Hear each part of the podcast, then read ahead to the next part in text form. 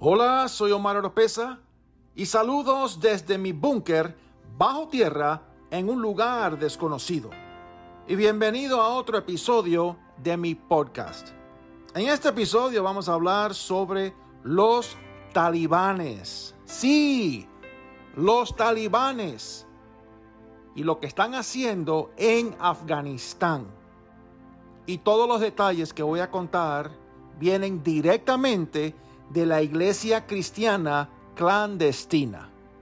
Seguro que usted se está preguntando el por qué usted se debe de preocupar por lo que está sucediendo en Afganistán.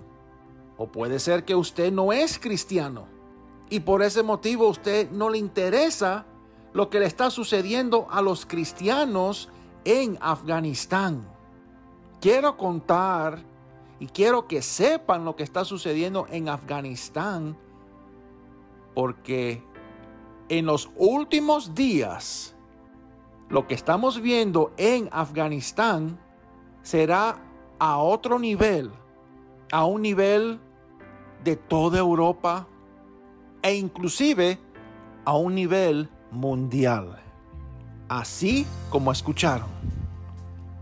Esto no es para meter miedo, esto no es para quitarle el sueño en las noches, esto es para abrirle los ojos y es bueno saber qué es lo que viene. Y no es invento mío. Agarre una Biblia y vaya al libro de Apocalipsis. No se muevan, no cambien el canal. Enseguida regreso.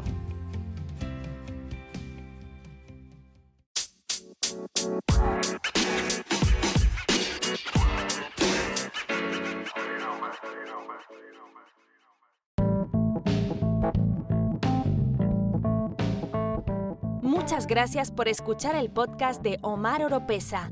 No se olviden de seguir a Omar Oropesa en las redes sociales, escuchar su música en las plataformas digitales y ver sus videos en YouTube. Visite el sitio web omaroropesa.org para estar al tanto de todas las novedades. Es muy triste lo que está sucediendo en Afganistán, pero no es nada nuevo. Lo que sucede es de que casi toda persona tiene un celular que toma fotos y toma videos y está la facilidad de compartir fotos y videos por WhatsApp, por Facebook, por Instagram, por tantos medios. Y por esa razón nos enteramos mucho más rápido que antes lo que está sucediendo en Afganistán. La masacre en Afganistán. La persecución a cristianos. Los talibanes hoy van de puerta en puerta buscando a cristianos en Afganistán. Y los cristianos afganos están huyendo a las montañas en un intento desesperado por escapar de los talibanes. Una iglesia clandestina que colabora con Frontier Alliance International, la FAI, ha informado de que los talibanes están apuntando a los cristianos para matarlos.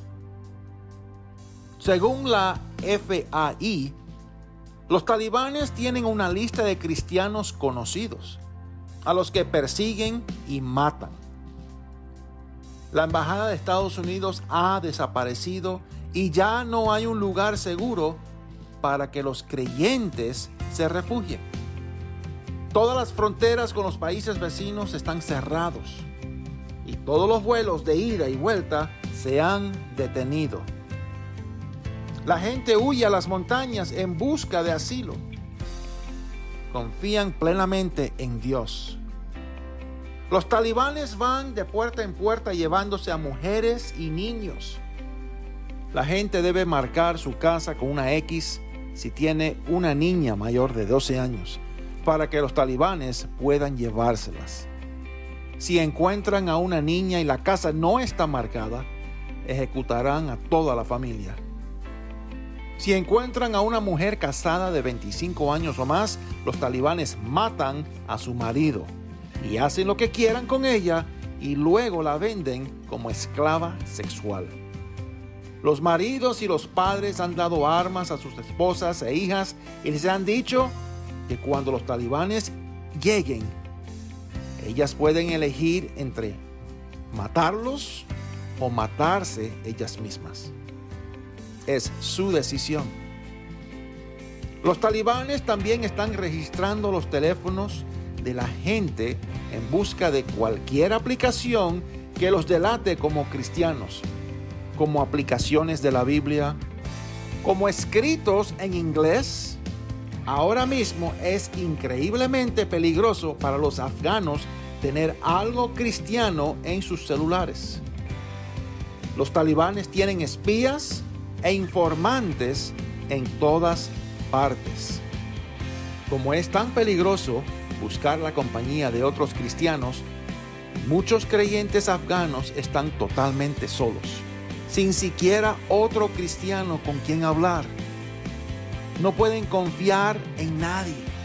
La mayoría no se atreve a asistir a una iglesia en casa. Familia, no es fácil lo que los cristianos están atravesando en Afganistán. Las leyes Sharia de los musulmanes, de los que exigen taparse la cara, la cabeza con las burcas, el prohibirle a las mujeres que salgan de la casa a solas. Tienen que ir acompañados con un pariente, un familiar del sexo masculino no pueden trabajar afuera de la casa, no pueden estudiar, tienen que estar en casa atendiendo a su familia. Esa es la religiosidad musulmana.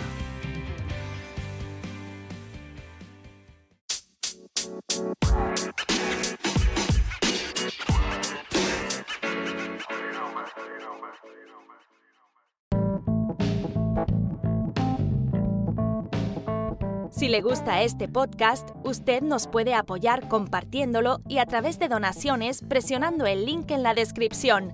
Será de mucha bendición.